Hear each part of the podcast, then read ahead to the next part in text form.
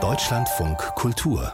Vollbild wir haben schon drüber gesprochen. Äh, politische Konflikte und die Weltpolitik sind in diesem Jahr wieder sehr präsent bei der Berlinale. Also die Ukraine, der Iran und auch der Gazakrieg. Teilweise ist das von der Berlinale gewollt. Teilweise wird das Festival damit ja, konfrontiert. Wie zum Beispiel jüngst in einem offenen Brief, in dem Vertragspartner, Partnerinnen und MitarbeiterInnen der Berlinale mehr Aktivitäten zum Gazakrieg forderten.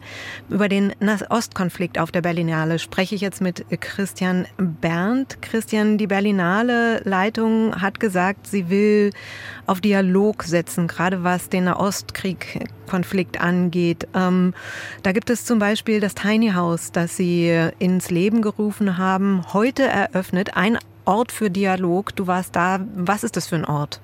Ja, das tatsächlich das Tiny House. Das ist eine kleine Holzhütte, die am Potsdamer Platz aufgebaut ist.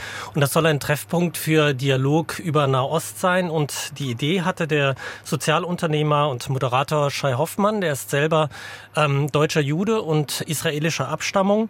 Der hat auch einen Pop äh, Podcast, der heißt Über Israel und Palästina sprechen. Und der ist zum Beispiel an Schulen diskutiert mit Schülerinnen und Schülern über das Thema äh, Israel, Palästina, aber auch den Gazakrieg und das will man jetzt auch in dem Tiny House auf der Berlinale machen und dazu sagt Shai Hoffmann. Und ich dachte, boah, ich bin die ganze Zeit in Schulen unterwegs und da erlebe ich so viele spannende Dinge, so viele spannende Aussagen. Da gibt es doch bestimmt Bedarf und Interesse von der Gesellschaft auch zu erfahren, wie Menschen über Israel und Palästina denken und sprechen.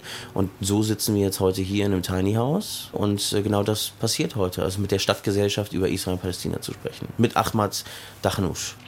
Ja, und Ahmad Dachnoush führt zusammen diesen Trialog, nennen die das, also zusammen mit den Gästen sprechen dann Hoffmann und Dachnoush. Und Dachnoush selber ist ähm, äh, palästinensischstämmig, stammt aus Syrien und ist 2016 als Flüchtling nach Deutschland gekommen, spricht bereits exzellentes Deutsch, unglaublich. Und äh, die beiden wollen qua ihrer Herkunft sozusagen ein Zeichen setzen. Also ein Deutsch-Palästinenser, ein äh, deutscher Jude mit israelischen Wurzeln diskutieren nicht nur über das Thema, sondern äh, verstehen sozusagen auch die Perspektiven des anderen versuchen sich einzufühlen, Empathie und auch sozusagen das Leid sozusagen der anderen Seite anzuerkennen. Und diesen Dialog wollen die auch in diesem Tiny House führen. Sie wollen diesen Perspektivenwechsel hinkriegen bei den Besuchern. Und das scheint, also so habe ich jetzt gehört, als ich das letzte Mal da war, auch gut zu funktionieren. Also sie hatten jetzt zuletzt immerhin schon mal acht Besucher.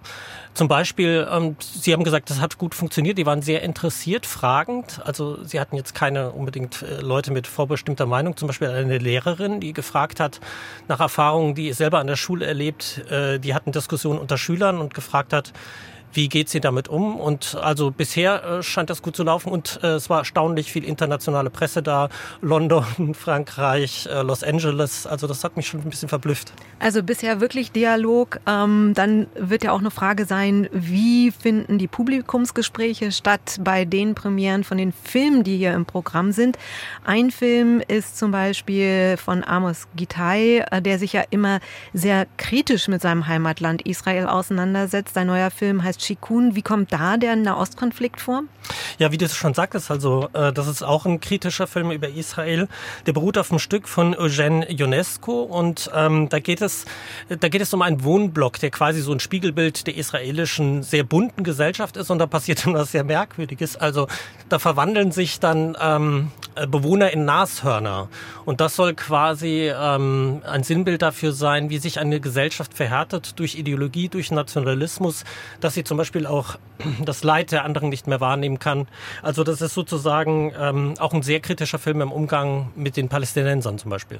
Und dann gibt es ja auch einen Film im Programm, der erzählt mehr die palästinensische Perspektive No Other Land.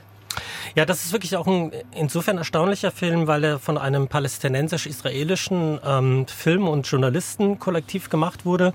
Und da geht es um die Region Massafer Yatta in Westjordanland. Das ist eine Siedlung von alten, teils sehr alten palästinensischen Dörfern. Und die sollen geräumt werden, weil die israelische Armee beansprucht dieses Gebiet für die ähm, für Geländeübungen, für Militärübungen. Und das ist ein sehr umstrittener Fall, also weil es da auch schon internationale Proteste gegen diese Räumung gab, also unter anderem auch von der EU, von EU-Diplomaten, die ähm, da Protest eingelegt haben. Und das ist ein sehr ähm, heikles Thema, genau. Es gibt ja wenige, wenig palästinensisch-israelische Kooperation im Augenblick. Äh, wie kam es zu dieser Filmzusammenarbeit?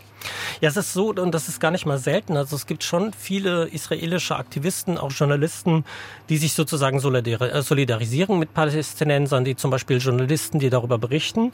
Und ähm, da ist zum Beispiel, der war auch beteiligt, Co-Autor des Films, das ist der Journalist Yuval Abraham, israelischer Journalist, und er kam vor fünf Jahren nach Masafa Yatta, um dieses Thema in die Öffentlichkeit zu bringen. Und dort lernte er dann den palästinensischen Aktivisten und Journalisten Basel Adra kennen.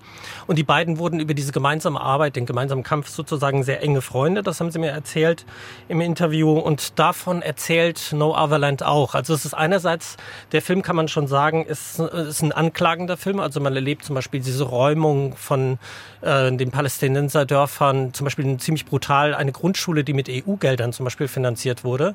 Die wird von Bulldozern abgerissen. Also es ist sozusagen einerseits ist es ein sehr anklagender Film, andererseits aber gleichzeitig auch, fand ich, eine berührende Geschichte Geschichte über eine Freundschaft. Also die beiden ähm, lernen sich kennen, lernen sozusagen Verständnis für den anderen zu entwickeln, Perspektive zu verstehen, Empathie. Und dazu hat dann jetzt im Gespräch vorher Yuval Abraham mir erzählt. For me, what's changed is getting to know Basel and becoming closer to Basel. You care about somebody. Also Yuval erzählt, was ihn für ihn sich am meisten geändert hat, ist, dass er Basel kennengelernt hat, weil dadurch hat er dieses äh, sozusagen das Leben auf der anderen Seite von äh, von einer völlig verschiedenen Welt. Er hat gesagt, Tel Aviv, Westjordanland, völlig verschiedene Welten und dadurch hat er erst durch diese Empathie, die er entwickeln konnte, durch das nahe Leben, die Familie kennenzulernen, äh, da hat er, ähm, das hat wirklich viel bei ihm verändert und quasi, das ist so dieses dieser Gedanke Empathie erst schafft überhaupt ähm, die Grundlage für eine Verständigung. Und damit passt der Film natürlich perfekt zu dem